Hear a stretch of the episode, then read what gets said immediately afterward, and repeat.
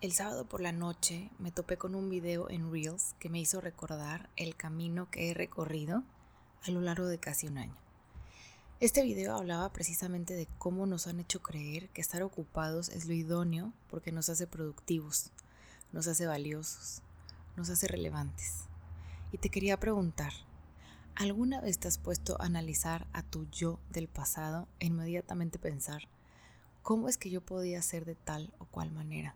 O ¿cómo podía yo hacer eso y ser una persona funcional?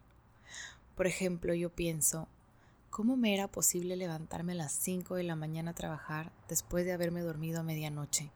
O ¿cómo era tan natural para mí levantarme a las 5 y 20 para irme a trabajar a un corporativo en el cual era mal visto salir a las 6 de la tarde porque entonces no eras lo suficientemente productivo o dedicado?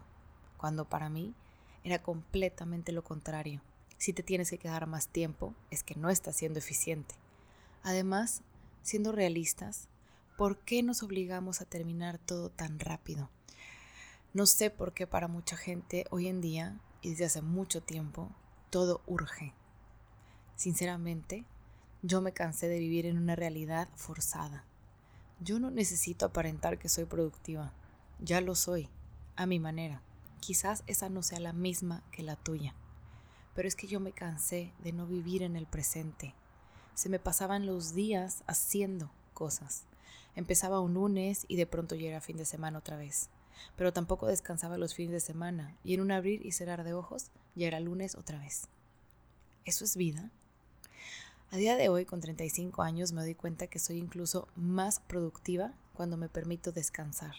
Porque sí, a veces simplemente es necesario no hacer nada, pero nada, Simplemente estar, aunque sea sentada en un sillón, disfrutando de la sensación de estar sentada en el sillón.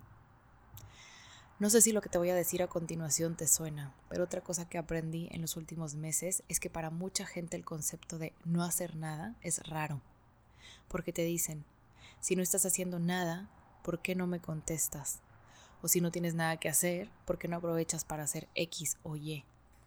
¿Por qué no? Porque no por no estar haciendo algo significa que quiero hablar o contestar o hacer. Esta inmediatez hace que la gente piense que siempre puedes estar disponible.